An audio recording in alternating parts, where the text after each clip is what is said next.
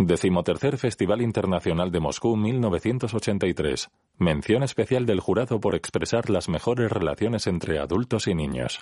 Diploma del Ministerio de Educación de la URSS por expresar con brillantez los problemas de la enseñanza y la educación en las escuelas. Es bello el sol, la tierra, el cielo, el mar. Es bello nacer, vivir y morir. Es bello esperar, soñar, sufrir, amar. Bello es incluso lo feo si lo sabes entender. Hay un solo mal, tenaz, sin medida, y es el poder que envenena la vida. Fausto Tozzi. A Pilar, mi madre, una gran mujer, y a Fausto Tozzi, mi amigo. Paco Lara Polop. El Cabezota, una coproducción hispano-mexicana de 1982, producida por Impala, Francisco Lara Polop y Oro Films. Con Álvaro de Luna como el Cabezota, Jacqueline Andere en el papel de la maestra, Manolo Alexandre como el alguacil y Antonio Gamero interpretando a el alcalde. En un apartado valle asturiano, a mediados del siglo XVIII, un hombre y su pequeño hijo están trabajando el campo cuando aparece un individuo con levita y sombrero. ¿No es usted el señor Pinzales?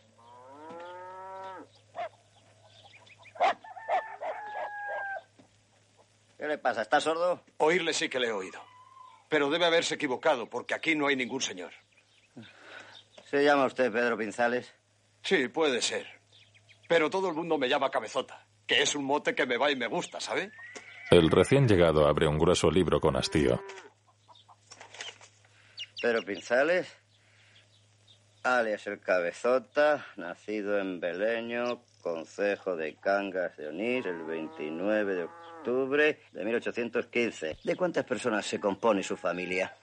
Siempre que me hablan de papeles me pongo a temblar, pero esta vez es muy fácil de nosotros dos. Nosotros dos, yo y él, que no somos mocolipao. Basta con que conteste tu papá y no digas guarradas. ¿Y su mujer? Murió. Murió el día que nació él. Nombre del niño. Pedrín. Pero si crece como Dios manda, algún día le llamarán cabezota como a mí, ¿verdad, hijo? Sí, cabezota segundo. Edad del niño. La tira. Siete u ocho años. Pero para no equivocarse, ponga ocho. Que más vale que sobre que no que falte. ¿El terreno es de su propiedad? Sí. Lo heredé de mi padre, que a su vez lo heredó de mi abuelo. Y mi abuelo de mi bisabuelo, y así hasta Dan. Adán fue el primer cabezota de la familia. ¿Perciben otras rentas?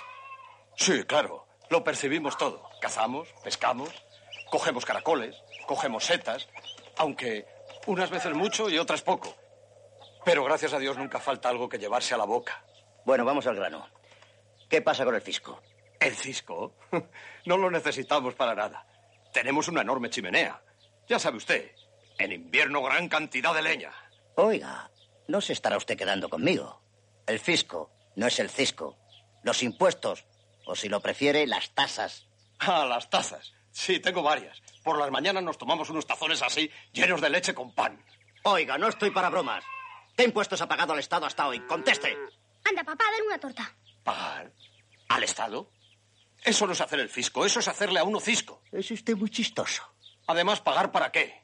¿Cómo que para qué? ¿No sabe que todos los ciudadanos están obligados a contribuir a los gastos públicos? Todos los ciudadanos. Usted lo ha dicho. Pero nosotros, con todos los respetos, no sabemos ni qué es una ciudad. ¡Qué tontería! No irá a decirme que no sabe que por ciudadanos se entiende a todos los españoles sin excepción alguna. Usted habla de españoles. Y usted, que lo sabe todo, no sabe que nosotros los de Beleño somos asturianos. Sí, asturianos, cabezotas asturianos.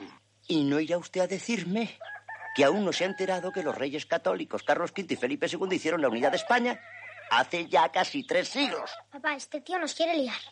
Le juro por esta criatura inocente que es la primera noticia que tenemos. Además, a nosotros no nos importa gran cosa. Pero bueno, vamos a ver.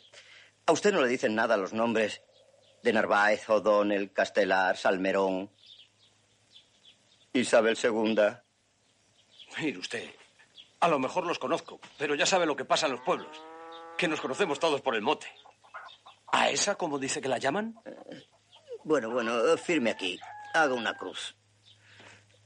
España está hecha, pero habría que empezar por hacer a los españoles. Hacer a los españoles casi nada. Bueno, Adiós, cabezotas. Y gracias. De nada, pingüino. Con Dios y con el fisco. El funcionario se marcha, con Paco Guijar como el marqués, Pablo Sanz como el inspector de enseñanza, Emilio Rodríguez como el juez, Eduardo Bea como el guarda del coto e Isabel Escudero como la mujer del marqués.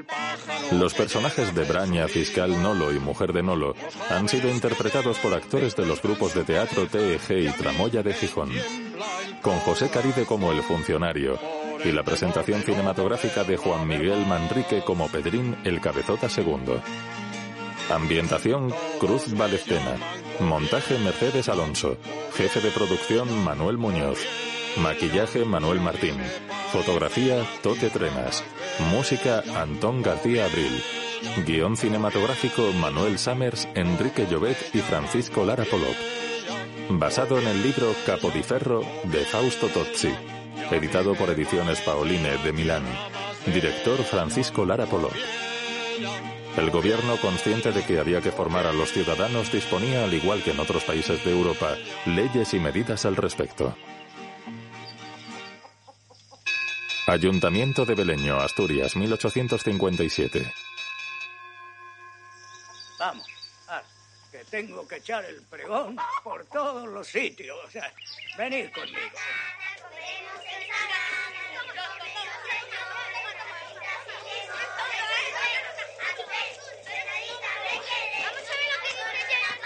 Pueblo de Beleño y la Campiña, oíd. Doña Isabel II, por gracia de Dios y la constitución de la monarquía española, reina de las Españas, a todos los que las presentes vieren y entendieren, sabed que en uso de la autorización concedida al gobierno, conformándome con el parecer de mi Consejo de Ministros, dispongo que rija desde su publicación en la península e islas adyacentes la siguiente ley de instrucción pública. La primera enseñanza elemental es obligatoria para todos los españoles. Los padres y tutores enviarán a sus hijos y pupilos a las escuelas públicas desde la edad de 6 a 9 años. Los que no cumplieren la ley serán amonestados y compelidos por la autoridad y castigados con multa de dos hasta 20 reales.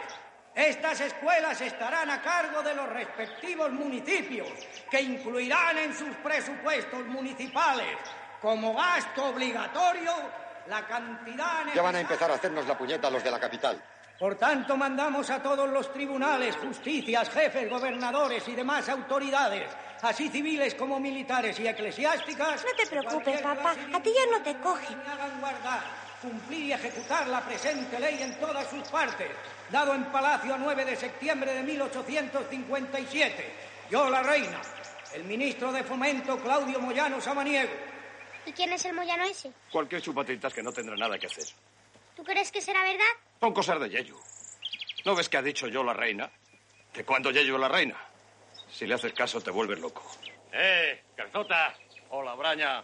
¿Qué tal vas? Yo, a caballo. ¿Has oído el pregón del Yeyu? Sí, hombre, sí. Tan loco como cuando dijo que teníamos que llevar los burros a la iglesia para bautizarlos. Eso fue el Día de los Inocentes. Sí, pero tú picaste. Esta vez ya no pico. Prefiero que me bauticen el burro antes de que me quiten a mis niños. Nosotros vamos al mar a pescar un rodaballo. Y de vuelta a ver si nos entra un pájaro para llevar a casa. Adiós, Braña. Con Dios, cabezota. Y date prisa, que va a llover. Oye, Braña, ¿a que no sabes quién tiene la culpa de que llueva? ¿Quién? Pues los ciegos, que siempre están. Si lloviera, si lloviera. Con todo lo que sabes, ¿para qué necesitas ir a la escuela? Eso mismo digo yo. ¿Tú no dices siempre que cuando llueve y sopla el viento el cazador pierde su tiempo? Sí, pero también hay otro refrán que dice, vientos de levante, patos volantes. Yo me sé otro. Es muy cochino, pero en fin. ¿Cuál? También es de vientos. Por aguantar un peo, aquí me veo. ¿Qué hay, Nolo? ¿Queréis entrar? ¿Os vais a mojar? ¿Qué hay, cabezota? No, si nos damos prisa llegaremos a la cueva antes de que empiece a llover. Oye, ¿habéis oído la última broma del Yeyu? La hemos oído. ¿Y si fuera verdad? Porque esta gente del gobierno es capaz de las mayores barbaridades. Tienes razón, ni que esa señora Isabel II hubiera parido tus hijos. Que no somos tontos, a nosotros no nos la da. A pasarlo bien. ¡A pasarlo bien! Lo ¡Adiós! mismo digo. Vamos, Timmy.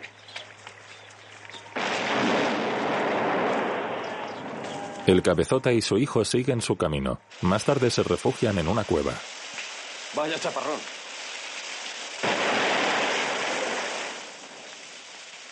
Escapará enseguida. Han encendido una hoguera.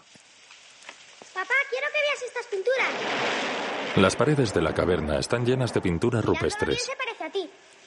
A mí me gustaría saber pintar así. Mirándolo bien, todos somos parientes. Mira, otro cabezota que vivió hace miles de años. Porque no es verdad que uno se muera del todo. Uno se muere para renovarse, como las estaciones, la primavera, el verano, el otoño, el invierno, los ríos, los árboles, los animales. ¿Lo comprendes? No, Siempre damos vueltas como una noria. pero mamá se murió y ya no da más vueltas. Mientras que tú vivas, tu madre no estará nunca muerta, porque tú eres su hijo y ella sigue viviendo en ti. Pero ella no está. ¿Por qué me engañas? Está muerta. Tampoco es esta ya. Pero estamos nosotros que descendemos de él.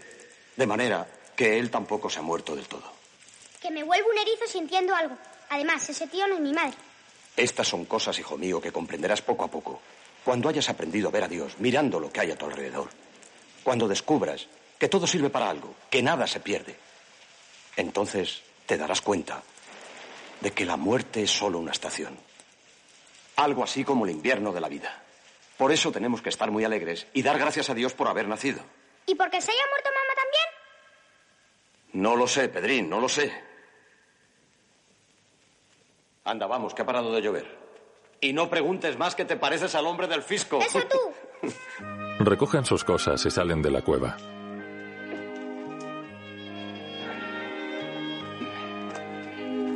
¡Vamos, Timmy! Vamos, Timmy.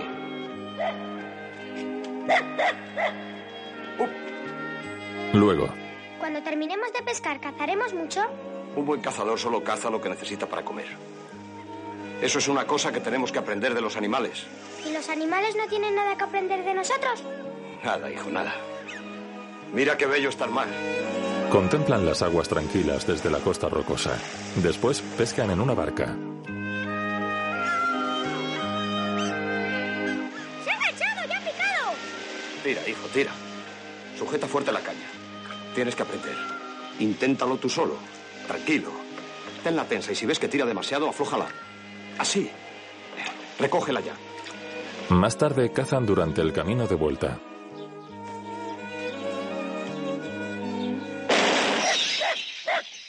El perro agarra la presa. Timmy, tráelo aquí. Tráelo. El animal corre con la liebre entre las fauces. Entretanto, Pedrín encuentra unas setas, las recoge y se las guarda en el zurrón.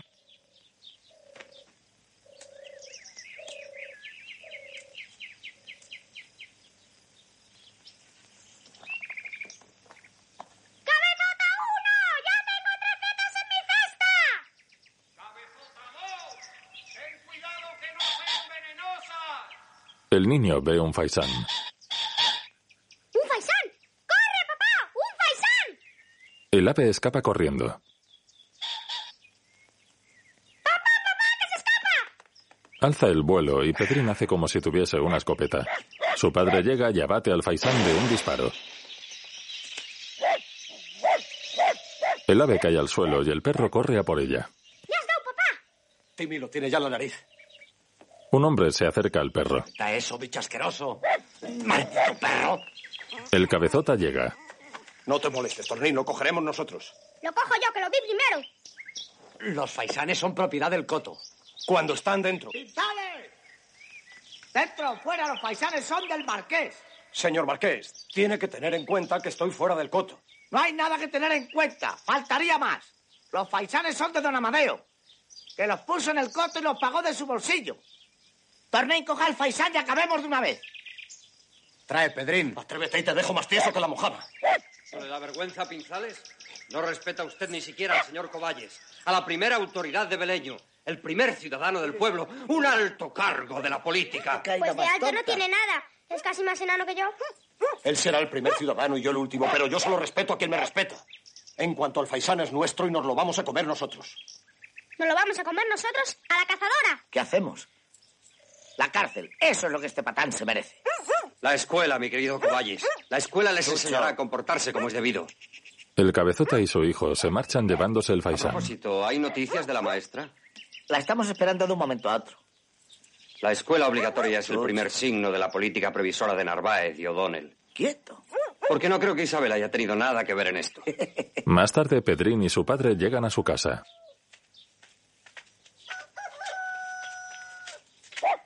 Manos arriba. La bolsa o la vida. Estáis rodeados. Venga, la bolsa, de lo contrario os acribillamos. ¿Pero qué bolsa? ¿La de la pesca? La del dinero, el oro y las joyas. ¿Y quién tiene esa bolsa? Sabemos que tienes una bolsa escondida entre los calzoncillos. ¡Sácala! Pero le juro por mi hijo que es lo que más que quiero. le quitaron los calzoncillos. Los dos. Voy a contar hasta tres. Uno. Dos. Está bien, eh, está bien. Padre e hijo se bajan los pantalones. ¡Yeyu! ¡Al rayo te parta! El alguacil sale de su escondite. Si te dé una cagalera que no levantes cabeza en un mes. ¿Te parece bonito gastar esas bromas? En carnaval ninguna broma está mal. ¿Qué diablos de carnaval si estamos en octubre? Ay, la vida es un eterno carnaval. Además, era un refrán. Ayer lo dijo el alcalde. Pues llámese otro refrán, por aguantar un peo. Vaya, gorrino, pero bueno, es que no sabes otra cosa. Este mocoso. Y hablando de bromas, ¿qué broma es esa de la escuela obligatoria o como se diga? Ay, de broma nada. Era muy en serio. A ver, Pedrín, ¿te gustaría saber leer y escribir? ¿Eso sirve para cazar? Es una manera de ganarse la vida. Y la vida es una cacería. Venga, Yeyu, venga. Ya ves que no se lo traga ni él. Eso de la escuela es para los que no sirven para otra cosa. Y Pedrín, gracias a Dios, es muy trabajador. Te digo que es una cosa muy seria. Más todavía, eh, es la cosa más seria que se ha hecho en España en mucho tiempo.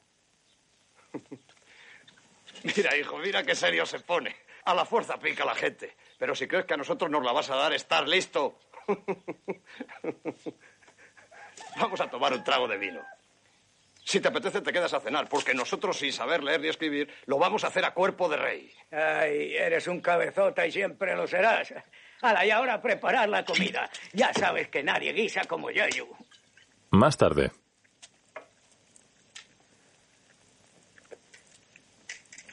¿Para qué sirve leer y escribir? Imagínate que tú y tu padre estáis a muchos kilómetros de distancia y quieres decirle cómo estás y preguntarle cómo se encuentra él y decirle que le quieres y esas tonterías. Pues coges un papel y un lápiz, escribes una carta y se la mandas. Para eso sirve saber leer y escribir. ¿De verdad? Si mañana tuviéramos que estar a muchos kilómetros el uno del otro, eso querría decir que ya no nos queríamos. Y de nada serviría saber leer y escribir. Claro, entonces no sirve para nada. No, hijo. Deja de preocuparte. Eso es para los señores que van siempre de un sitio para otro. ¿Dónde quieres que vayamos? Nosotros somos como las liebres que donde nacen mueren. Pedrín le da algo de comida a Timmy. Además, si sabes leer y escribir, te mueres igual, ¿no? Te mueres antes. De todas maneras, cazaría sé. Y si aprendo otras cosas, como por ejemplo a dibujar, te podría pintar a ti cazando, como lo hacían nuestros abuelos en la cueva, ¿no? A mí no hace falta que me pinte nadie. ¿Por qué? Este va a ser más cabezota que tú. Vaya. Más tarde, Pedro y su hijo se acuestan. ¿Y si Yeyu hubiera dicho la verdad? ¿Qué te has creído tú eso? Además, ¿a ti qué puñetas te importa? Pero si mañana tuviéramos que estar a 100 kilómetros uno del otro, ¡Qué cabezota eres! Te lo he dicho, significaría que ya no nos queríamos. ¡Qué pesado estás! ¿por qué? Lo que tenemos que hacer es dar gracias a Dios que nos permite vivir así, libres, sanos, felices, sin saber leer ni escribir. Padre nuestro que estás en los cielos, santificado sea tu nombre. Vénganos en tu reino, hágase tu voluntad. Oye, así en la papá. ti- ¿Qué pasa ahora? ¿Dios sabrá leer y escribir?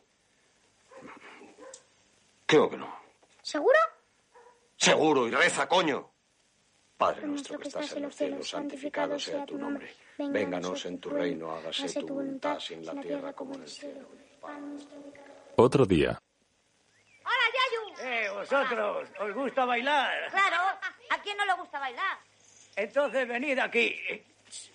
Que no se entere nadie. Espera, no lo cuentes todavía. ¿Qué pasa? ¿De qué se trata? El ayuntamiento ha decidido abrir un salón de baile para que se pueda bailar durante el invierno. Quien colabore en adecentar el local tendrá la entrada gratis toda la temporada. Una ocasión única. Pero lo siento, solo puedo contratar a cuatro. Órdenes son órdenes. Somos cinco. O vamos los cinco o no vamos ninguno. O todos moros o todos cristianos. Me ponéis en un aprieto. Pero que sea lo que Dios quiera. Entonces todos cristianos. Vamos antes de que me arrepienta. Empezamos inmediatamente. Ahora, por aquí. Venid conmigo. Venga, pasa. Venga, hay que trabajar. Vamos. Sin miedo. Una mierda. eh. Ánimo, chicos. Fuera esas vigas. ¡Hala! Sacar toda esa basura y fuera. En tres días tiene que quedar esta pocilga como un palacio. Lo vamos a llenar de chavalas. Y nos vamos a poner morados. Seguro. Limpian una vieja ermita abandonada. Otro día al amanecer, el guardia del coto se calienta junto a una hoguera en el monte. Un hombre se acerca con una jauría de perros de caza. Por su parte, el cabezota, su hijo y Timmy salen de nuevo a cazar.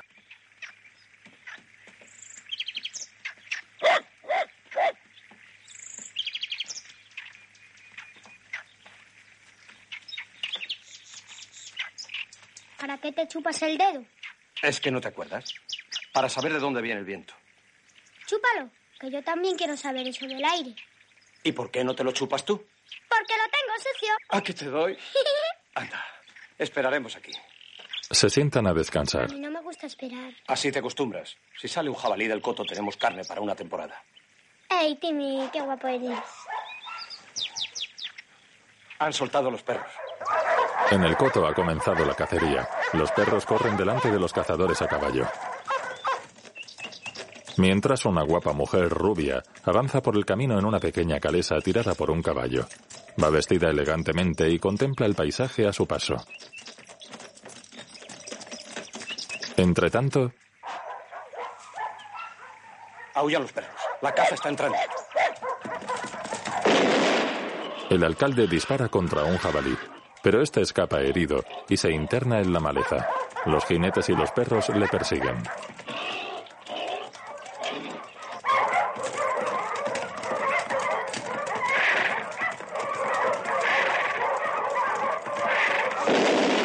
El marqués también dispara y el jabalí cae rodando por el suelo.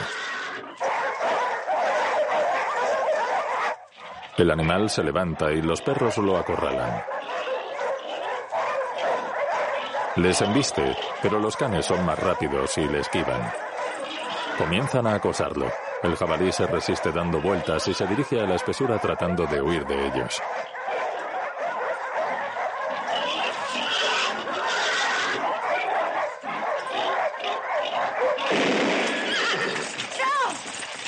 Uno de los disparos asusta al caballo de la mujer rubia. ¡Sal, caballo! Trata de detenerlo, pero acaba volcando. Al oír el estruendo, Pedro y su hijo corren hacia allí. Toma, hijo, coge la escopeta.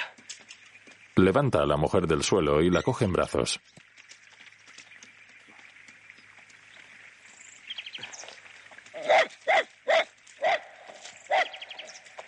Intenta levantar el caballo. Ten cuidado, no te vaya a pisar. Sí, claro, qué listo. A mí siempre me toca lo peor.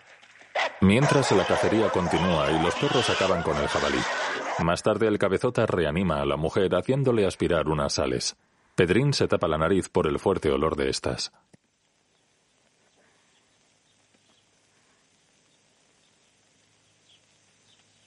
¿Dónde estoy? Está en lugar seguro.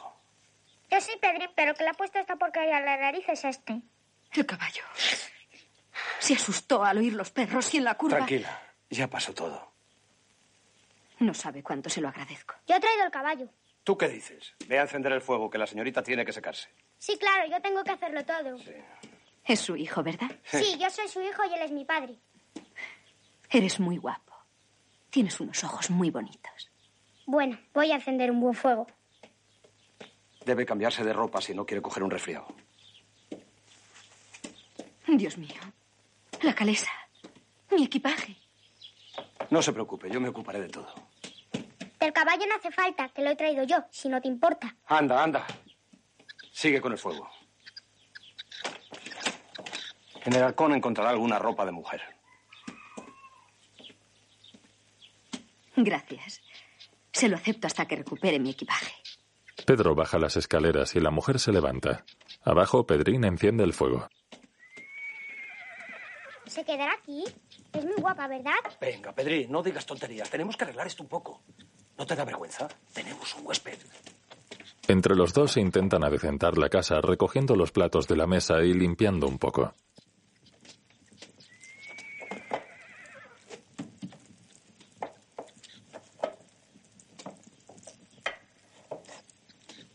Este vestido no está que ni pintado. ¿Es de su mujer? Mi madre murió el día que yo nací. Perdón, lo siento. La mujer baja y Pedro la mira impresionado. ¿Qué le pasa? ¿Se siente mal? Me ha hecho recordar muchas cosas. Casi me pareció que ella había resucitado. ¿Tanto se me parecía? Solo en el vestido. Y en que usted es la primera mujer que entra en esta casa. Desde hace mucho tiempo. Es muy bonita su casa. ¿Le gusta? Es mía también. Bueno, de los dos. Y si quiere usted, de los tres. Gracias, eres muy generoso. Perdone que no me haya presentado todavía. Soy Ana García, la maestra destinada a este municipio. La maestra. ¿La maestra de qué? De la escuela, soy yo quien enseñará a su hijo a leer y escribir. Comprendo su asombro. Seguramente esperaban un maestro con barba y todo. Así que esa historia de la escuela es verdad. Claro que es verdad. Pero ¿qué pasa? ¿No se alegra? ¿Alegrarme de qué? ¿De que se lleven a mi único hijo y le llenen la cabeza de tonterías? Leer, escribir y hacer cuentas no son tonterías. Puede ser, pero a nosotros no nos sirve para nada. El chico es mío. Y lo que necesita para vivir se lo enseño yo mejor que nadie. Es verdad, ya sé cazar y pescar. Perdone que le contradiga. Pero los niños no pertenecen solo a sus padres, sino también a la sociedad, al Estado. Al fisco ese, ¿no? Sí, claro, como el tabaco y las cerillas. ¿Qué cosas hay que oír? No te enfades, papá, que es muy guapa. ¿Es que usted no ha hecho el servicio militar? Sí, lo hice, pero a la fuerza. Si no, ¿de qué me iban a coger? Además, para lo que me ha valido, Ustedes me han salvado la vida y yo no puedo. No quiero discutir. Le mandaré su vestido en cuanto me sea posible. Bueno, adiós. Muchas gracias. Y perdonen las molestias. Su hijo tendrá que ir a la escuela, es una ley. Adiós, Pedrín. Pareces un chico muy listo. Y usted muy guapa. Mándele a la escuela. Hágame caso, es por su bien. La mujer sale seguida de Pedrín y su padre. siga ese camino y enseguida llegará al pueblo. Gracias. La ayudan a subirse al caballo.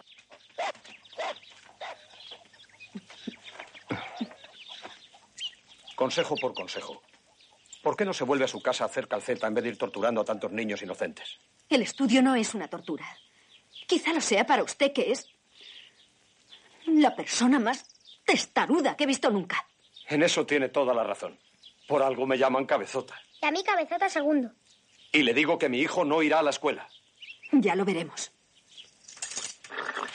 Ya lo veremos. Ya lo veremos. La maestra se marcha y poco después llega al pequeño pueblo. Los aldeanos se sorprenden al verla y los niños se acercan curiosos.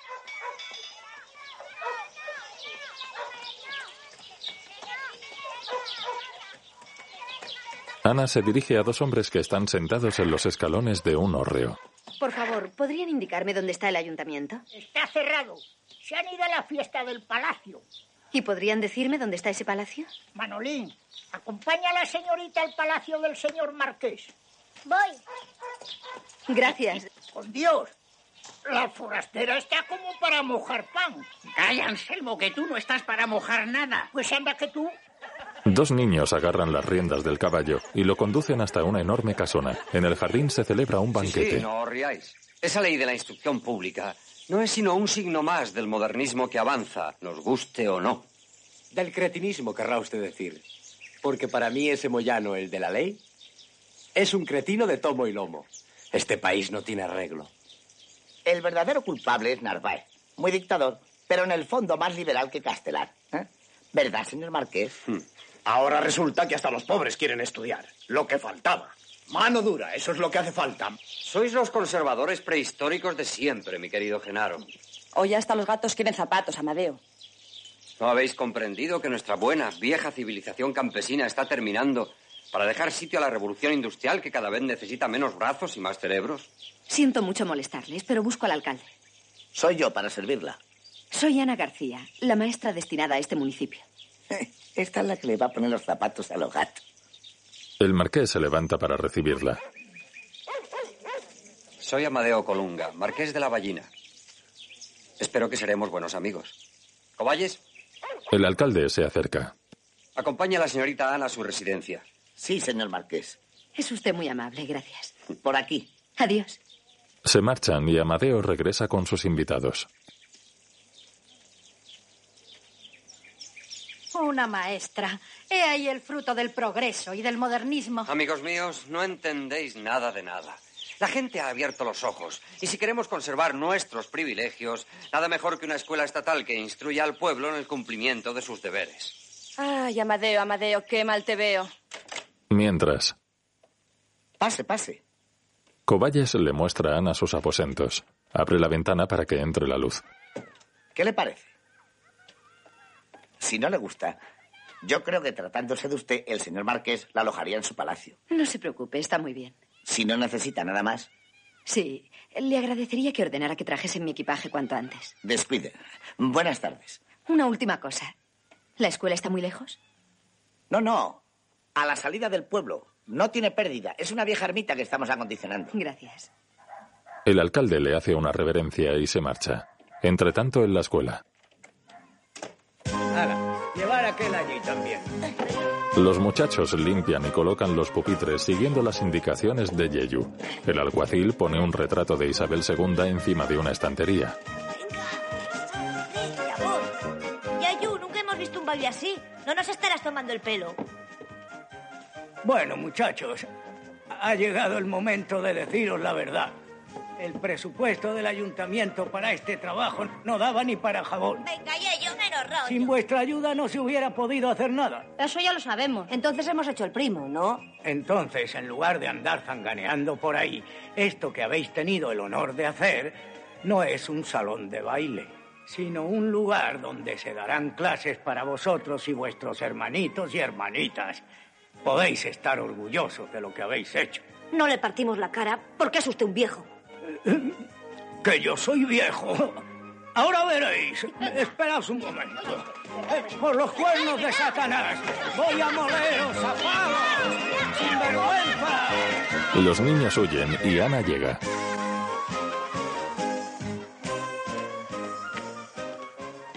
Buenos días, señorita. Buenos días. Yo soy la maestra. Me llamo Ana García. Mucho gusto. Si me permite, alguacil Yeyu y jefe de estudios de esta villa. Dígame, ¿qué le parece el local? Muy agradable. Para mí ha sido una gran sorpresa. Le parezco viejo. Bueno, no es usted un mozo casadero, pero está muy bien. Muchas gracias, señorita. Como puede ver, todo está en orden. Los pupitres, la mesa, la pizarra. ¿Cuándo empieza la escuela? Mañana mismo. ¿Cómo cree que reaccionará el pueblo? Mm, Fatal. Pero los niños vendrán todos, aunque los tenga que traer a patadas. Se lo dice Yoyu. No hace falta exagerar, Yeyu. Hay uno que me interesa en especial. Se llama Pedrín y es hijo de un tal Pinzales, que me dijo que su hijo nunca vendría a la escuela. El cabezota. Con ese no cuente. Es bueno como el pan, pero más terco que una mula. La madre que lo... Perdone, señorita, pero cuando me mientan a ese animal me pongo furioso. A su hijo Pedrín habrá que traerlo a escopetazos. No, por el amor de Dios. Será mejor que vaya yo y trate de convencerle. Como usted diga, pero si no lo consigue, cuente con Yeyu. Y ahora, con su permiso, voy a ver al señor alcalde. Él y don Amadeo quieren inaugurar la escuela por todo lo alto. Y yo, para que todos se enteren, voy a echar un bando. Yello, es usted la primera persona amiga que he encontrado aquí. Y usted la maestra más bonita que he visto en mi vida. ¿eh? Y tengo lo mío a la espalda, que he estado en dos guerras. Pero a mí no ¿eh? me parece tan viejo. No, viejo no, pero sí vivido, si yo le contara. Más tarde, Yeyu proclama un bando por todo el valle. Gente de Beleño y de la comarca, oí. Mañana, Dios mediante, se inaugura la escuela. Y tanto el señor alcalde como yo esperamos que todos los niños acudan sin falta. Y os advierto que la ley habla claro y quien no la respete va a la cárcel para toda su vida. Además, la maestra es guapísima. Firmado Alguacil Yeyu. Oye, papá, ir a la cárcel para toda la vida debe ser una puñeta, ¿verdad? Cuando uno está seguro de hacer lo que es justo, no debe temer nada. Pero si te llevan a la cárcel, yo sé lo que hago. Te lo repito, hijo, el que nada debe, nada teme. Ana llega. Buenas tardes. He venido a devolverle el vestido y a rogarle por última vez que permita a Pedrín ir a la escuela mañana. Ya sabe lo que opino yo.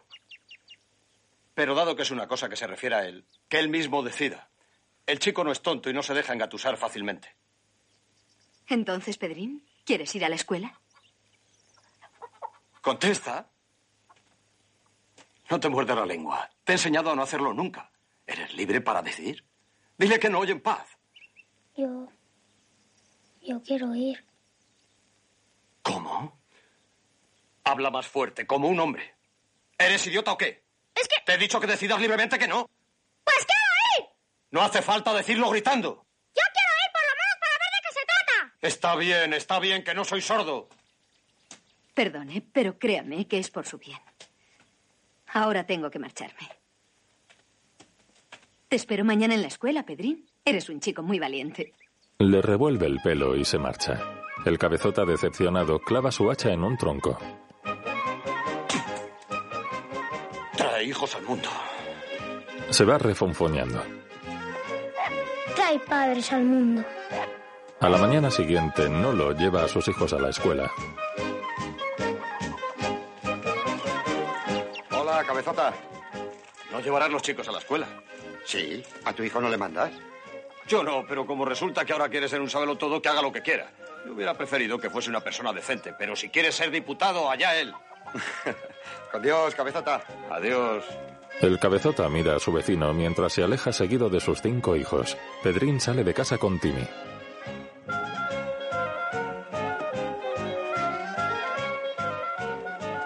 ¿Por qué no vienes tú también? ¿A dónde? A la escuela, solo para ver qué es eso. Pues sí que tengo tiempo que perder. Con todo lo que teníamos que hacer, ahora lo tendré que hacer yo solo. Entonces no te preocupes, voy yo y luego te lo cuento todo. ¿A qué esperas? Anda, ve. Yo quiero ir, pero no quisiera que tú... Anda, ve, tonto. Si no quieres que te lleve a patadas en el culo. Vendré pronto, te lo prometo. Adiós, papá. Solo iré para ver qué es eso. Papá, te quiero. Luego te lo contaré todo. ¡Está bien, cabezota! El niño se marcha corriendo y Pedro frunce el ceño preocupado. Luego en la escuela, todos los niños y niñas sentados en sus pupitres miran a Yeyu, que hace restallar un látigo contra el suelo.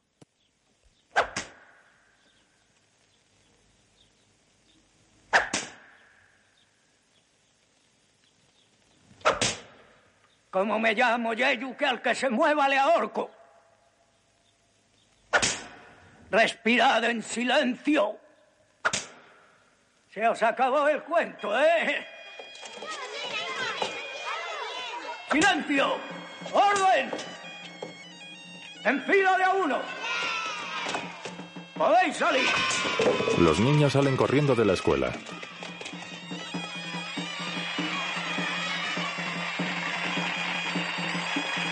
La maestra llega acompañada del marqués, su mujer, el alcalde, el cura y un par de guardias. Un tamborilero y un gaitero encabezan la comitiva. Varios vecinos del pueblo se han reunido allí para ver a la recién llegada. Yeyu, que ha colgado una cinta con los colores de la bandera de España en la puerta, coge el paraguas de Ana.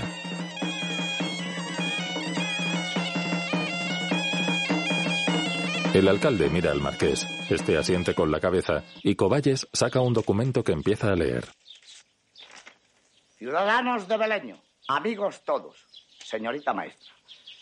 Sinceramente emocionado, me dispongo a inaugurar la primera escuela pública de nuestro pueblo. Puedo garantizaros que esta es la primera piedra del Estado español.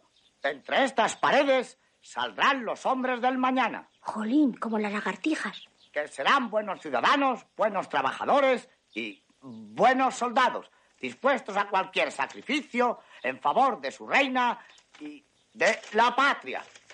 Mira a Yeyu y este inicia un aplauso para que le sigan los vecinos.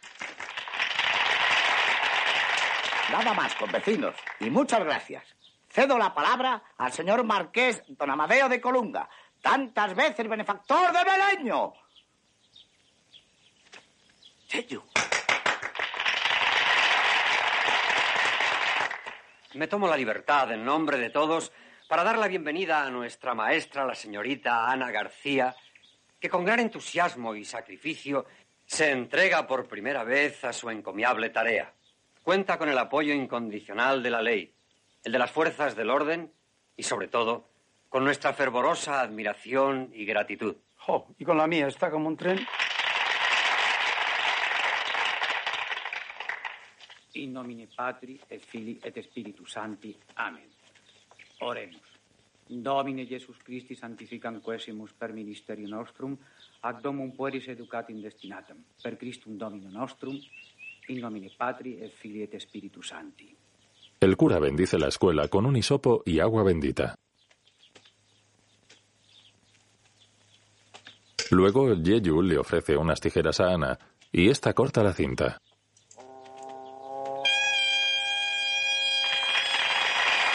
Las autoridades y los vecinos felicitan a la maestra. Ella habla con Pedrín. ¿Estás contento? Sí. ¿Me das un beso? Sí.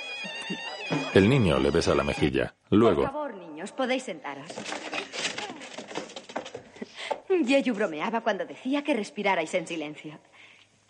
Esta es nuestra primera clase. Yo soy la señorita Ana. Y a partir de hoy seré vuestra maestra. Yo. Yo vengo de muy lejos. Y durante mucho tiempo, vosotros seréis mi única familia. Comprendo que será muy difícil para vosotros, acostumbrados a la libertad de los campos, estar encerrados aquí entre cuatro paredes. Pero a cambio de esa libertad perdida, la escuela y yo estamos aquí para ofreceros otra, tan importante o más. La liberación de la ignorancia. Causa de tantos males e infortunios. Tengo ganas de cagar. No se dice así. Cuando alguien tenga que salir por ese motivo, basta que levante los dedos así. Anda, sal. el muchacho sale. De todas formas, todos los días, a media mañana, tendremos un recreo de 15 minutos Te para que espero podáis fuera, jugar, vale. descansar y hacer vuestras necesidades. Bien. Decía que aprenderemos cosas bonitas que os serán útiles en la vida. En primer lugar, aprenderemos a leer y escribir. Después descubriremos la historia, la geografía, la poesía. El otro niño levanta la mano. Sí, sal. Decía que aprenderemos historia, geografía y poesía, que para nosotros, los seres humanos, son como las raíces para los árboles, es decir, la propia razón de la vida. Pedrín levanta la mano. Tú también. Pero se puede saber qué os pasa. ¿Puedo decirlo? No, no, no. Sal, tú también. Pedrín sale. Tendremos que pasar todo el invierno juntos. Y en algunas ocasiones la tarea parecerá dura, tanto para vosotros como para mí. Y para hacerlo más sencillo e incluso más agradable, solo hay un método. Que me queráis tanto como yo os querré a vosotros. Los dos muchachos comienzan a meter gallinas por la ventana. Dios mío, ¿pero qué pasa? ¡Yayu! ¡Yayu, por favor, corra! Fuera. Pedrín se pelea con los otros niños. Eh, ¿Pero qué es esto? Ven acá, sinvergüenza. Ha llegado la hora de daros la paga por vuestro trabajo, jovencitos. ¡Toma! ¡Toma, sinvergüenza! ¡Corre, que ya te cogeré! Pero, Pedrín, Toma, ¿cómo es posible anda. que hayas hecho esto? Vamos, hombre. ¿No te da vergüenza? ¿Te parece ¿Pero bonito? qué hace, Anda, qué hace, contesta. señorita? Si él solo trataba de evitarlo. Lo siento, Pedrín, perdóname. ¿Cómo pude pensar? Y ahora con el trasero bien caliente vas a limpiar todo lo que han manchado las gallinas en la Vamos, vamos, escuela. todos Ven, a la clase otra vez. sinvergüenza. ¿Cómo te has atrevido de hacer eso a la señorita? ¿Eh? Más tarde, ¡Cría el cabezota se da un martillazo en el dedo. cuervos y te sacarán los ojos. Tira el martillo y se asoma al camino para ver si su hijo llega. Nada, Ah, no viene. Coge el hacha y comienza a cortar leña.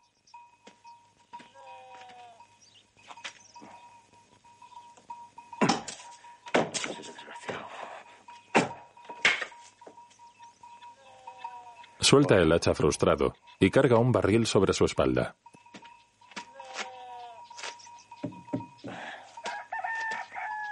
En ese momento llega corriendo Pedrín. ¡La señorita me ha nombrado jefe de clase! ¿Qué te han hecho? ¿Así os enseñan a leer en la escuela? No, me he pegado con Benito por ayudar a la maestra y por eso me ha nombrado jefe de clase. Aunque te hubieran nombrado jefe del gobierno, tú no vuelves. No vuelves a la escuela. Si tengo que pasarme la vida en la cárcel, me la pasaré. Además, esta mañana me dijiste que solo ibas para ver lo que era. Pues cumple tu palabra como un hombre. ¡Pero es que ahora soy el jefe! Ya te dije que el único jefe que hay aquí soy yo. ¿Comprendes? Otro día, Pues todo dice que le vio hace tres días comiendo en la cueva de la mujer muerta. Y otro que recogía ayer caracoles le vio de lejos pescando ranas debajo del mazuco. Es como buscar una aguja en un pajar. Vaya por Dios. Ahí llega el alcalde. Si se entera, seguro que le pone una multa. Hasta hoy lo he ocultado, pero no sé si podré seguir haciéndolo. Vamos, niños, vamos. Se acabó el recreo, vamos. el alcalde llega. Ala, vamos. Ala, tú también. Ala, la escuela. Hola, Yeyu. Buenos días. Buenos días, señorita. ¿Qué Buenos tal días. marchamos? Debo decirle que mucho mejor de lo que yo esperaba. Ah, no se fíe demasiado. No olvide que la mayoría son semisalvajes, capaces de todo. Fíjese, precisamente hace unos días en Luarca metieron al maestro en un retrete y no lo sacaron hasta el día siguiente casi muerto. Le metieron la cabeza en la taza y allí estaba, semiahogado con la cabeza llena de... Ah. Señor alcalde, que estoy comiendo. Bueno, bueno, a lo que íbamos. ¿Vienen todos? Sí, sí, señor alcalde, vienen todos. Bien, bueno. Cualquier mañana vendré por aquí a pasar lista. Así esos bribones sabrán que no está usted sola. Cuente conmigo. Eh, y ahora, con su permiso, me retiro, señorita. Adiós. Yayu, pásate por el ayuntamiento. Ya me ha amargado la comida el señor alcalde. Luego, Tira, ¿no has oído? ¿Qué te pasa esta mañana? ¿Estás dormido? Mira, mis compañeros que van a la escuela. Deja en paz a esos tontos. Como si no fuera más divertido cazar gorriones que ir a la escuela. Lo que pasa es que no quieres entenderlo. Además, ya sé cazar gorriones y quiero aprender otras cosas. Y como jefe de clase, tengo que ayudar a la señorita. Lo que pasa es que aquí el jefe soy yo. Y como también tienes que ayudarme, te quedas conmigo. Y no se hable más. Pedrín aprovecha que su padre está subido a un árbol colocando las jaulas para cazar gorriones y escapa corriendo.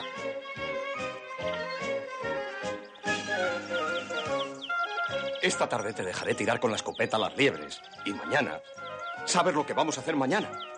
Vamos a ir por los charcos a cazar ranas de una forma que todavía no te he enseñado, ¿sabes? Ya verás. Mira ese cómo corre. Ni que se fueran a llevar la escuela. Se da cuenta de que es su hijo. ¡Pedrín! ¡Pedrín, párate! Espérate que me bajo. ¡Maldito sea! ¡Golfo más que golfo! Baja de un salto y corre tras el niño con su cinturón en la mano. Ven aquí, ahora verás. Desgraciado. Valijo. Me cago en tu padre. Mientras, Que me haga caso. Las niñas a un lado, los niños al otro, como debe ser. Permítame. Braña Francisco. Presente, Braña Yolanda. presente, Carriles Ignacio. Presente. Fernández Luis Miguel. presente, García Blanco José. presente, Gamero Antonia. presente, Gutiérrez Luis. Presente. Hernández Eduardo. presente. Pedrín corre hacia la escuela. Su padre va tras él sujetándose los pantalones. ¡Párate! ¡Canalla! ¡Asesino! ¡Malijo! ¡La sopa de mota! ¡Párate! ¡Socorro, señorita! ¡Párate ahí! ¡Socorro! Lueña, Javier. Presente. Pendueles, Arturo. Presente. Pinzales, Pedro. ¿Y Pinzales? ¿Dónde está Pinzales? ¡Socorro! ¡Socorro, que me mata! ¡Socorro! ¡Que es un cabezazo, que me mato! ¡Señorita! ¿Dónde está? ¡Socorro! ¡Ven acá! ¡Socorro, que me mata! ¡Haz caso a tu padre! ¡Ven acá, llorica! ¡Socorro! Pero oiga. Pedro empuja al alcalde. ¡Ven aquí! Le advierto que lo que está haciendo es un delito. El delito lo ha cometido usted, que me lo ha embrujado. Está ¡Le loco. juro que si no me mata volveré! ¡Malijo, que eres un malijo! Se ha hecho este daño. Dios mío, no se habrá roto el brazo. Esta vez me las pagará todas juntas. Y el entablillado también. Más tarde, Pedro se une a su hijo con una cadena. Ya está. A ver si ahora te escapas. Los guardias llegan. Ahí están. Les esperaba. Pedro Pinzales, alias el Cabezota. Siento decirte que tienes que acompañarnos al cuartelillo. Pero, hombre de Dios, ¿quieres decirme quién te manda andar por ahí atropellando al alcalde? Está bien, me suelto y voy con vosotros. Se quita la cadena y también libera a Pedrín.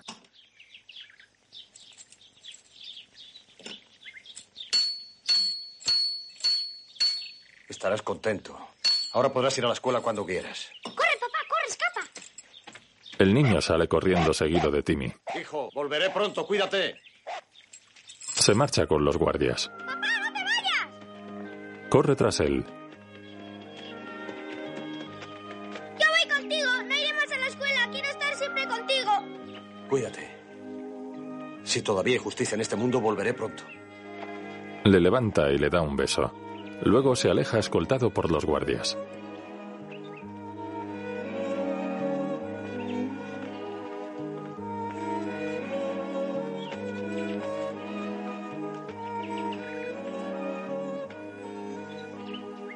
Le van a ahorcar. Estoy seguro que le ahorcarán. Y todo por mi culpa.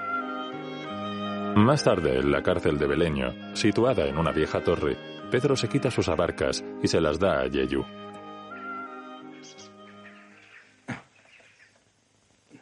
¿Ves lo que pasa por ser tan cabezota? Mejor vivir un día como león que cien como un ratón. Eso de ratón no lo dirás por mí. Sí, justo por ti. Y tú acabarás viviendo como un asno. Anda, dame el cinturón. Se lo quita. Tú no quieres entenderlo, pero los hijos se pertenecen a sí mismos y tarde o temprano eligen su camino. ¡Papá! Si me oyes y me perdonas, contéstame. ¿Puedo contestar? Sí, claro, ¿por qué no?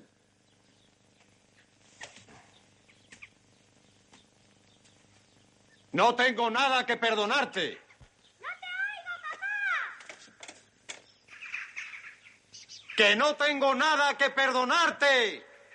Cuídate y piensa en mí. Sé que he tenido la culpa de todo, pero ha sido sin querer. Ya lo sé, hijo, ya lo sé. Vete a casa y no abras a nadie. Vendré a verte todas las tardes. ¡Adiós, papá! El niño se marcha acompañado del perro.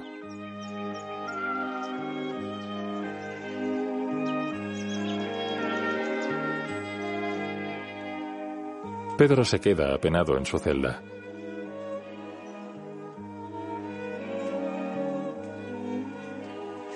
Se sienta en el catre y Yeyu sale cabizbajo.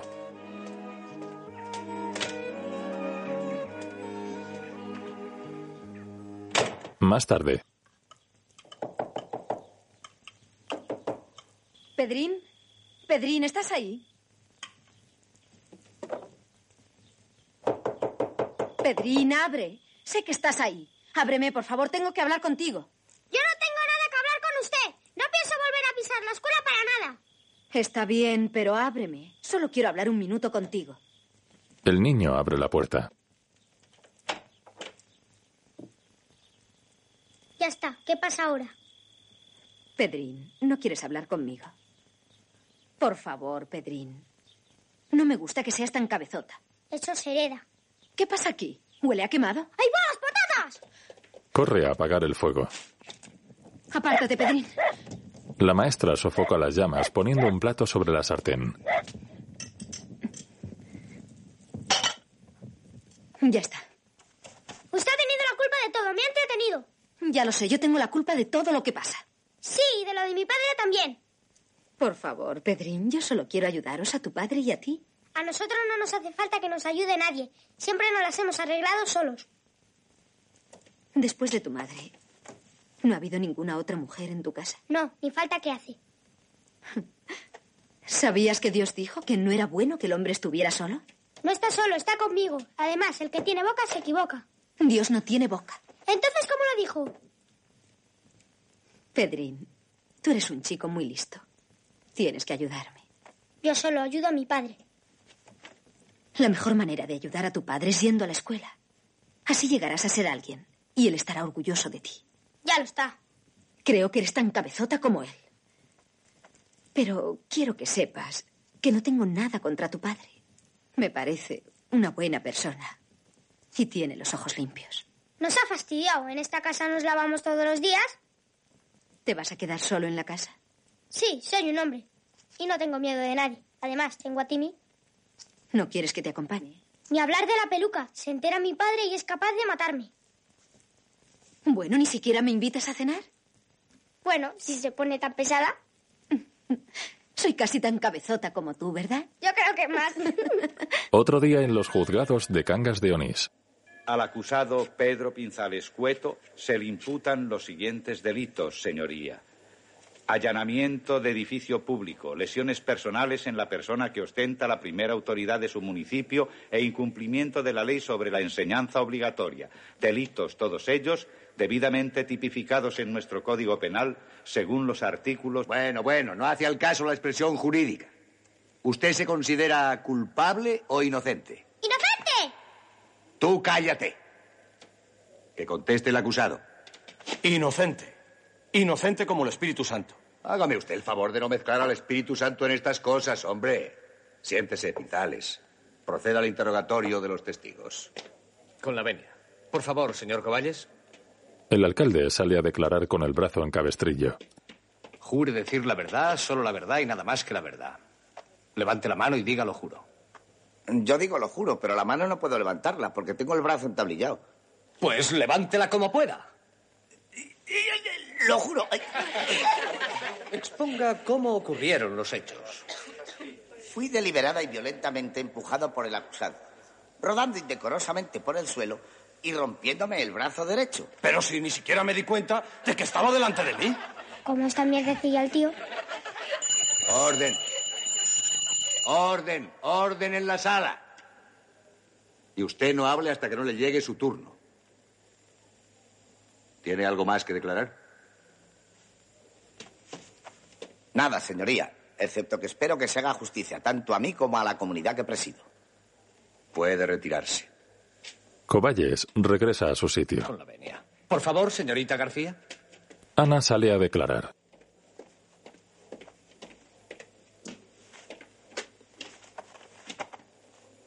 ¿Jura usted decir la verdad, solo la verdad y nada más que la verdad? Lo juro. Exponga cómo ocurrieron los hechos. En lo que a los hechos respecta, no puedo negar lo expuesto por el señor Coballes, pero dejando bien claro que el empujón no fue intencionado, ni muchísimo menos. Según usted, he mentido. O sea, que me caí solo al suelo. Nadie tiene la culpa que usted no se tenga de pie. Silencio. Hable cuando se le pregunte. Y usted siga. Si me lo permite, señor juez, quisiera añadir que el acusado solo es culpable de ignorancia. Sin insultar. La ley no prevé la ignorancia como atenuante. Ya lo sé, señoría. Pero ¿cómo puede dejarse de admitir la ignorancia como atenuante en un pueblo donde hasta ayer no existían escuelas? Muy bien, vaya pico que tiene la tía. Hasta ayer decía, la escuela ha sido un privilegio de los ricos, que son quienes han hecho las leyes para su conveniencia. Silencio. Por eso la ley a veces no contempla con toda justicia las cosas. Debo recordarle que estamos aquí para aplicar la ley, no para criticarla aunque reconozco que ningún abogado hubiera hecho mejor defensa. Puede retirarse. ¡Viva la maestra! maestra. Ana abandona el estrado. Gracias, señorita. Les ha dejado a todos con la boca abierta. ¡Silencio! ¡Silencio, por favor! Ahora quisiera oír a don Amadeo Colunga para conocer su opinión sobre la personalidad del acusado. El marqués se levanta y ocupa la butaca de los testigos.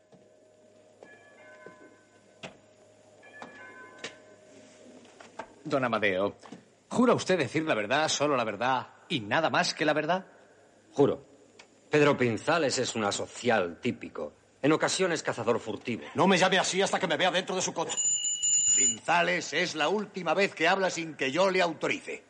Siga, don Amadeo. Como usted ve, señoría, el acusado se califica por sí mismo. Es irrespetuoso con la ley y la autoridad.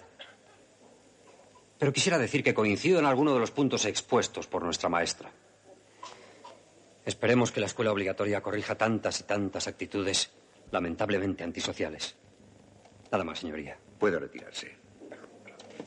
Ahora Pinzales, si quiere, puede hablar en su defensa. Pero cuidado con lo que dice, porque puede empeorar su situación. Cuando nació el chico, murió la madre. Que Dios tenga la gloria. Así es que he tenido que hacer de padre y de madre. Todo lo que he sufrido, solo él lo sabe. Una vez agarré una fiebre que ni fuerza tenía en los brazos para sostenerlo. El chico ha crecido sano y fuerte. Nosotros vivíamos contentos y felices trabajando, pescando, cazando, buscando el pan nuestro de cada día. Hasta que llegó esa ley de la escuela obligatoria o como se diga. Bueno, señor Pinzales, todo eso lo comprendo, pero en definitiva, ¿quiere explicarnos de una vez por qué no quiere usted mandar a su hijo a la escuela? Yo creo, señor juez, que no es bueno tentar tanto al diablo. Si nosotros tenemos todo, ¿para qué querer más? Adán perdió el paraíso por comer la manzana del árbol de la ciencia. Mire usted, señor juez, mi abuelo vivió 100 años, mi padre más de 90, y ellos no sabían lo que eran los libros. Yo creo que eso de los libros, además de hacer daño a la salud, atontan un poco. Pero ¿cómo que atontan? ¿Quiere usted decir que el que estudia o ha estudiado es un tonto? O sea, yo, por ejemplo. No, yo no digo eso. Lo que yo digo, con todo respeto, es que hay leyes y leyes. Y que los diputados que han hecho esta ley son bastante brutos. He de recordarle a usted también que las leyes se hacen para que se respeten, no para que se discutan. Cuando son justas. La ley siempre es justa. Eso no es verdad. Porque si las leyes fuesen justas, del mismo modo que nosotros tenemos la obligación de aprender a leer y a escribir, los señoritos tendrían la de cavar la tierra. ¡Viva la tierra! Chicas y papá, ya no iremos a la escuela. Silencio, orden, orden en la sala. La causa queda vista para sentencia. Desalojen la sala, por favor. Más tarde. El acusado Pedro Pinzales es considerado culpable de los delitos que se le imputan. Por lo que, en nombre de Su Majestad Doña Isabel II, este tribunal le condena a seis meses de prisión menor a partir del día en que fue detenido por las fuerzas del orden. Asimismo, como providencia especial, le será incrementada la pena en tantos días como su hijo Pedro Pinzales falte a la escuela sin motivo justificado. Se levanta la sesión. ¡No es justo! No es justo, papá. Te juro que iré a la escuela, pero nunca aprenderé nada. Dios te bendiga, hijo mío. Eres mi único consuelo, lo que más quiero en este mundo. De su hijo, si quiere. Me ocuparé yo. Los guardias se llevan a Pedro. Por la noche, Ana acuesta a Pedrín. ¿No te da miedo dormir solo? No. Muy bien, así me gusta. Ya verás cómo estos meses pasarán enseguida. Bueno, ahora dormí y mañana no faltes a la escuela. ¿Ya has oído lo que ha dicho el juez? Iré sin falta. Pero si quiere que seamos buenos amigos, no me manda a aprender nada. Se lo ha jurado a mi padre y dice que los juramentos son sagrados. Y tiene razón. Ahora duérmete. Le da un beso en la frente. ¿Todas las madres se ocupan así de sus hijos? Claro, lo hacen hasta los animales. ¿Y usted tiene hijos? No, no estoy casada. Pues los animales tienen hijos y no están casados. Bueno, sí, pero no, no tengo. ¿Y le gustaría tener? Bueno, el fin de todas las mujeres es tenerlos. ¿Y por qué es el fin? ¿Porque después se mueren? No. Pues mi madre se murió. Eso no tiene nada que ver. ¿La echas de menos? No, porque no la conocí. La única madre que he tenido ha sido mi padre. Debe de ser un gran hombre porque tú eres muy inteligente. ¿Le gustaría casarse con él? Pedrín, ¿pero qué cosas dices? ¿Por qué no? ¿Porque no sabe leer y escribir? No, no es por eso. Es que no le conozco apenas. Mm, Eso lo arreglo yo. Bueno, pero ¿por qué quieres que me case con tu padre? Jolín, porque usted es muy guapa, yo quiero tener una madre. Ahora es como si lo fuese. Me estoy ocupando de ti. Bueno, a dormir, que ya es muy tarde. ¿De acuerdo? Ya, pero en cuanto salga mi padre, se acabó el carbón. No seas loco y duérmete.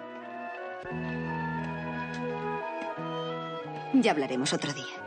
La maestra baja las escaleras. Pedrín bosteza y se echa a dormir. Abajo Ana recoge la mesa. puede! ¡Soy Yeyu! Pase, Yeyu, está abierto. El alguacil entra. Hola. Hable bajito, se ha quedado dormido. Perdone, señorita. El alcalde me ha dicho que quiere hablar con usted mañana. Está bien.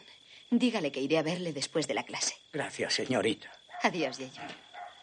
El hombre se marcha y Ana se queda preocupada. Poco después, mientras va camino de su casa, pasa por delante de la cárcel y se queda mirando el ventanuco de la celda donde está encerrado Pedro.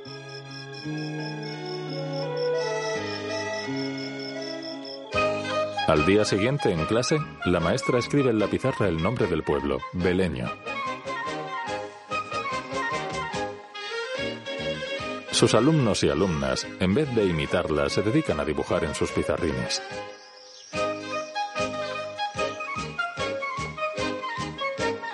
Pedrín dibuja a su padre cazando junto a Timmy.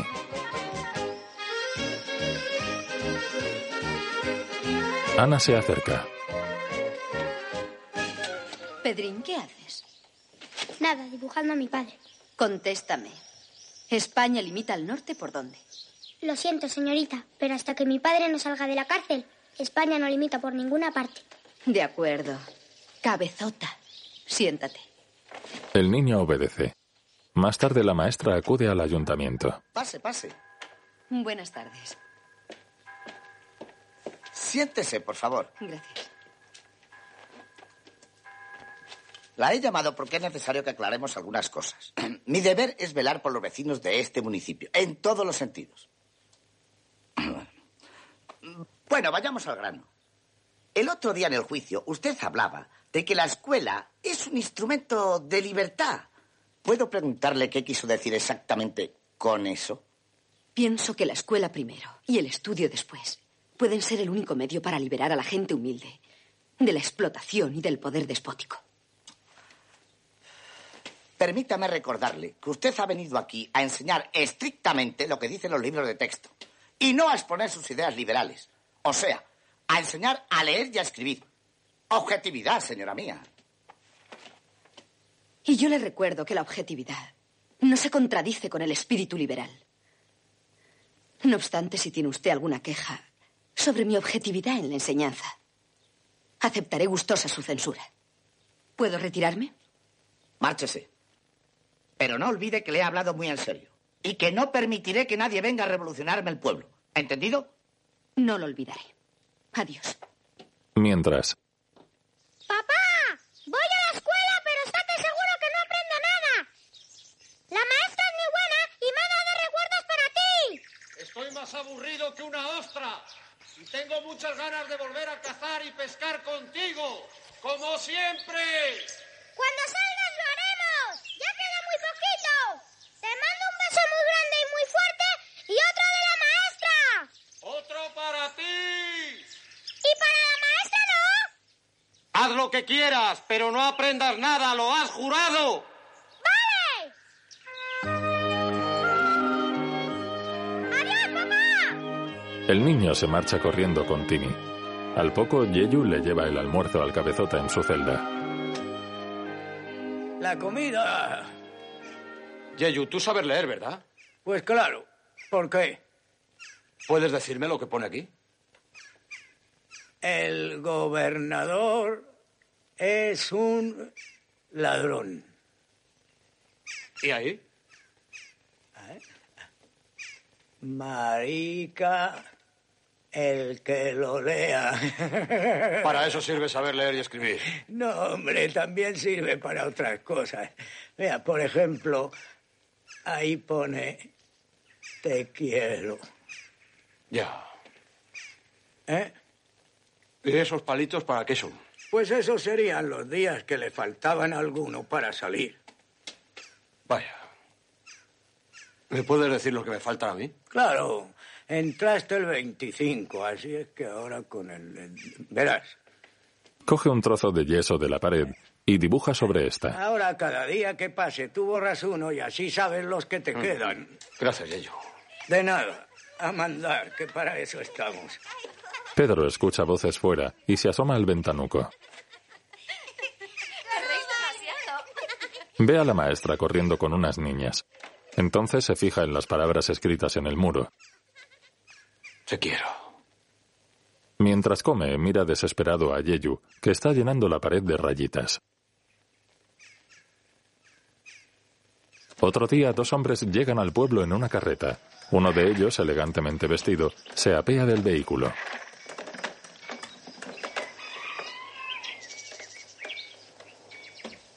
Espérame aquí, Baldomero. Sí, señor. En la escuela,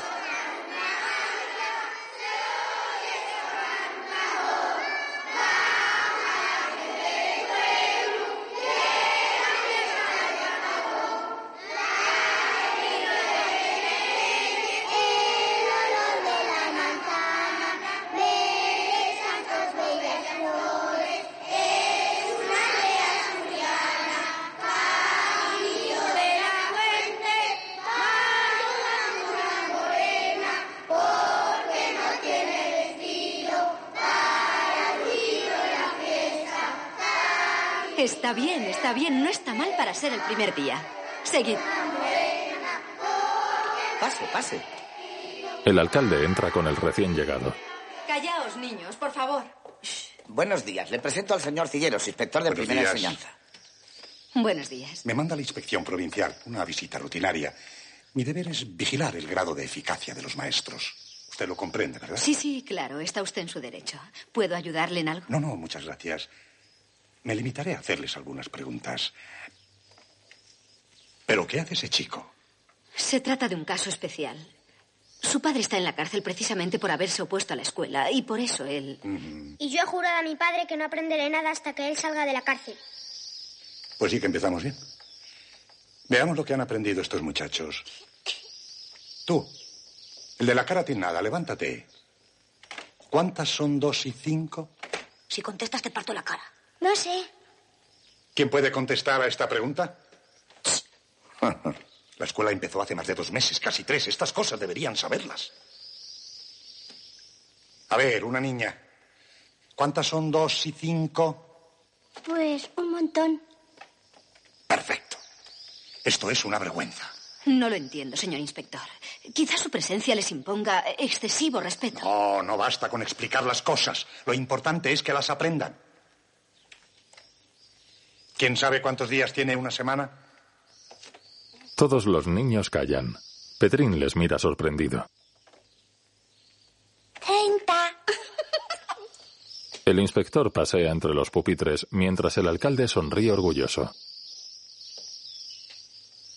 ¿Cuántos meses tiene el año? Siete. Una última pregunta. ¿Con qué mar limita España por el norte? Ana les mira desesperada. Lo siento, señorita, pero me veré obligado a dar cuenta del lamentable estado de sus alumnos. Le aseguro que es incomprensible. Dos y cinco son siete. Los días de la semana son siete. Los meses del año son doce. Y España limita al norte por el mar Cantábrico y los montes Pirineos que la separan de Francia. Y como alguno de vosotros se chiva algo de esto a mi padre, le meto una patada que se acuerda toda su vida. ¿Y por qué no has contestado antes? Pues porque yo le había jurado a mi padre que no aprendería nada. Ana, el inspector y el alcalde se acercan a Pedrín.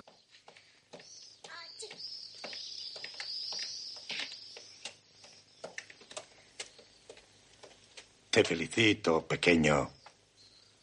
Y también a usted.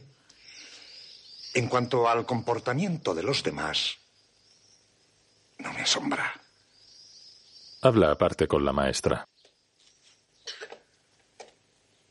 No sé si ha oído que en Luarca tuvieron a un maestro todo un día encerrado en un retrete.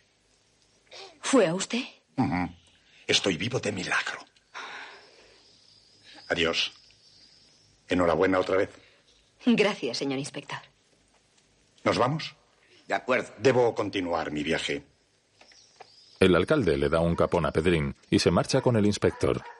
Más tarde en casa, Tini intenta comer unas migas que hay sobre la mesa, mientras Ana y el niño cenan.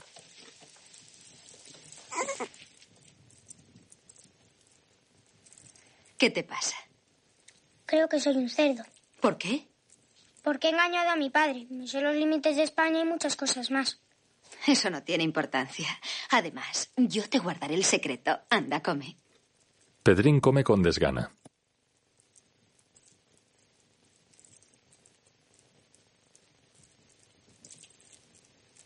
¿Sabes una cosa? Si alguna vez tengo un hijo, me gustaría que fuese como tú. Pues está usted arreglada, porque yo soy un traidor. No empieces otra vez. Cuando se vaya y esté a más de 100 kilómetros de distancia, le escribiré una carta. Todavía falta un poco para que acabe el curso.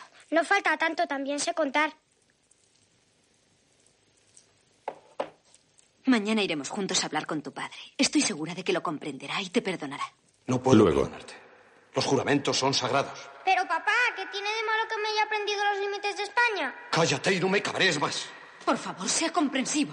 ¿Sabe lo que le digo? Que puesto que parece quererla a usted más que a mí, quédase con él, se lo regalo.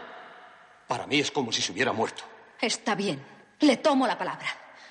Si pierde un padre testarudo como una mula, encontrará en mí una madre que hará de él una persona instruida y civilizada. Y le diré más. Se acabaron los tiempos de la feliz ignorancia. Yo no necesito nada. Soy feliz con lo que sé. Escúchame, cabezota. El mundo progresa. Y seguirá su marcha sin necesidad de gentes que, como usted, dejan que los demás tiren del carro, insensibles al dolor y las injusticias. Quisiera entenderla, pero no puedo, se lo aseguro. Ya no comprendo nada. Si quiere que se haga boticario o lo que sea. Pedrín llora. Papá, No llores, hijo. No te han enseñado en la escuela que los hombres no lloran. Sí lloran. ¿Usted no ha llorado nunca? Cuando perdí a mi mujer. ¿Nunca más? No, nunca más. Se me secaron los ojos. papá, te quiero mucho, pero eres un bruto y no comprendes nada.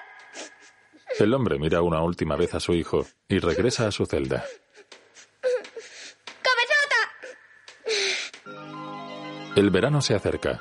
El campo se llena de flores y las gaviotas sobrevuelan el pueblo cercano al mar.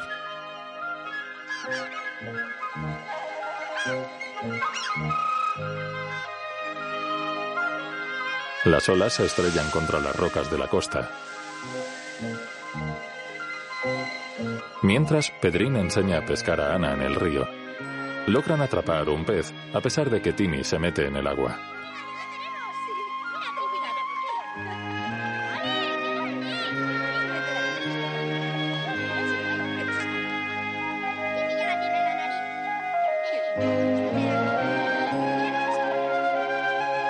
El niño le quita el anzuelo a su captura y la mete en un cesto.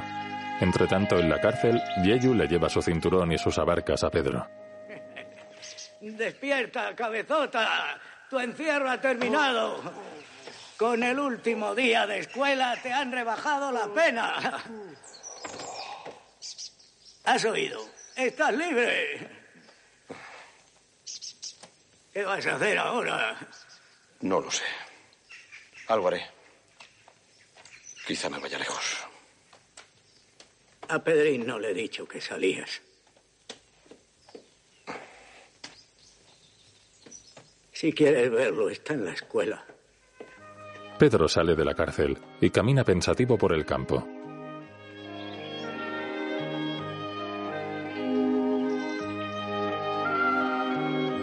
Llega hasta los terrenos de la escuela, coge una escalera de mano que hay tirada en el suelo y la coloca contra la pared trasera para mirar por la alta ventana de la antigua ermita.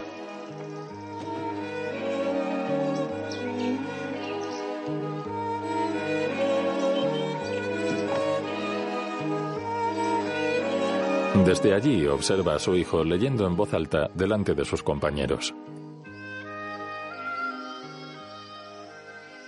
Ha llegado el verano, el grano está maduro y los frutos florecen en los árboles. Nosotros, durante el invierno, con tu ayuda, hemos aprendido muchas cosas. La escuela ha terminado y volveremos, libres y felices, por nuestro deber cumplido, a correr por los campos llenos de sol. Te saludamos, querida maestra, ya que nos has dado un año de tu vida y todo tu corazón. Adiós, te esperamos el próximo otoño. Pedrín ve a su padre en la ventana. ¡Papá! ¡Papá! Sale corriendo. Niños, niños, por favor, callaos. Silencio. El cabezota se marcha. ¡Papá! ¡Papá, perdóname! ¡Papá! ¡Espera! ¡Espera, papá! ¡Papá! ¡Espera! Pedrín le alcanza y le abraza. ¡Papá! ¡Perdóname, papá! Papá, papá, perdóname, papá. Perdóname. Al hombre se le saltan las lágrimas. Le acaricia la cara a su hijo y se agacha frente a él.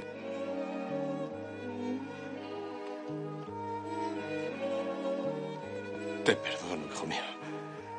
Te perdono. Le abraza. Luego los dos avanzan cantando por el campo. Todos me llaman Coviella, Coviella, Coviella, que a mí me parece la tierra más bella. Coviella, Coviella. El pájaro que llega hace su nido.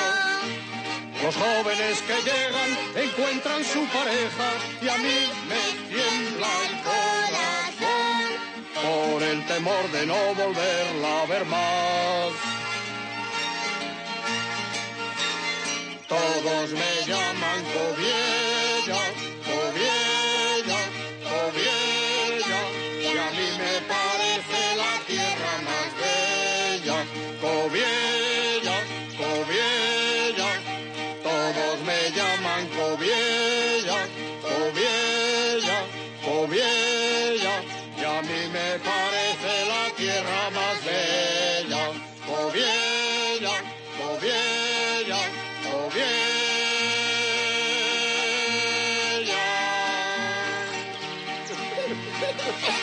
Coviella. Bienvenido, cabezota. Salud, Nolo. ¡Salud, Nolo! ¿Qué tal el vino que te envié? Cogí una curda de padre muy señor mío. Oye, ¿aún hay caza? Sí, todavía. Lo primero que mate será para ti. Me alegro de volver a veros tan buenos amigos. Adiós, cabezota. Adiós, Nolo. El pájaro que llega hace su nido. Los jóvenes que llegan encuentran su pareja y a mí me tiembla el corazón por el temor de no volverla a ver más. Luego en su casa.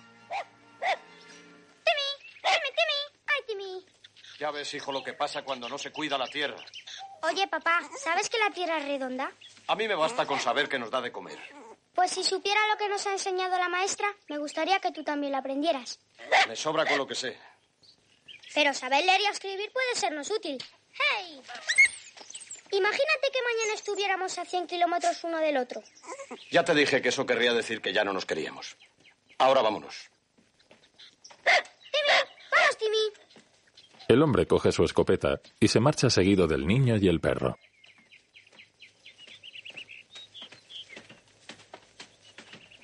Pedrín, ¿te acuerdas cuando te prometí dejarte la escopeta? Sí. Toma. Espérame en aquella loma, que yo te mandaré la caza. Así, hombre. Le da la escopeta al niño y este sube la ladera con el perro. Entonces ve llegar a la maestra por el camino. Se acerca a ella y se encuentran en medio del alto puente sobre el río.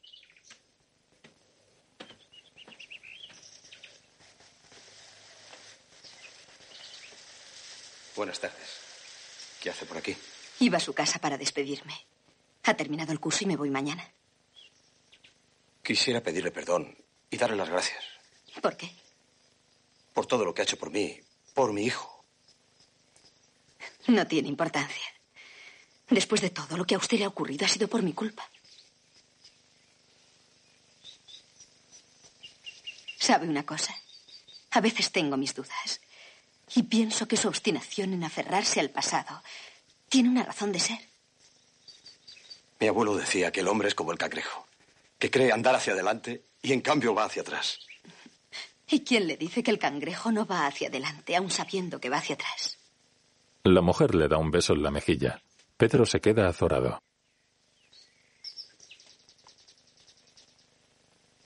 El chico está en aquella loma. Si quiere le llamo. No. Déjele que se divierta. Dígale que me escriba. Y que le quiero mucho. ¿No va a volver nunca? No lo sé. Espero que sí. No me destinarán a otro sitio. El alcalde no se saldrá con la suya. Bueno. Adiós. Ana se marcha.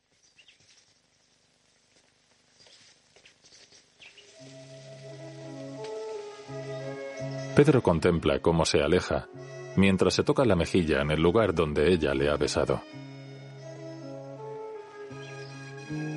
Luego mira hacia la loma donde se encuentra Pedrín y se queda pensativo.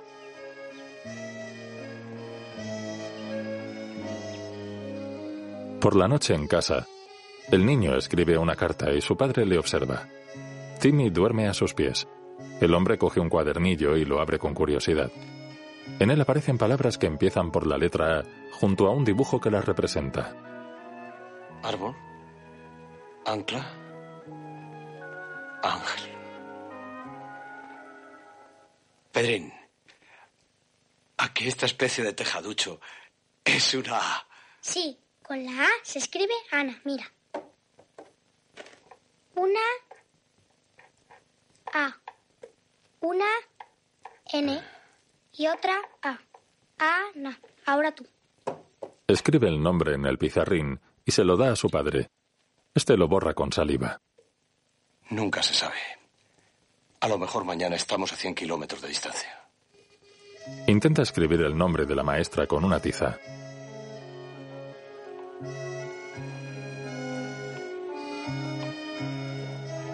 Comienzan a aparecer los títulos de crédito.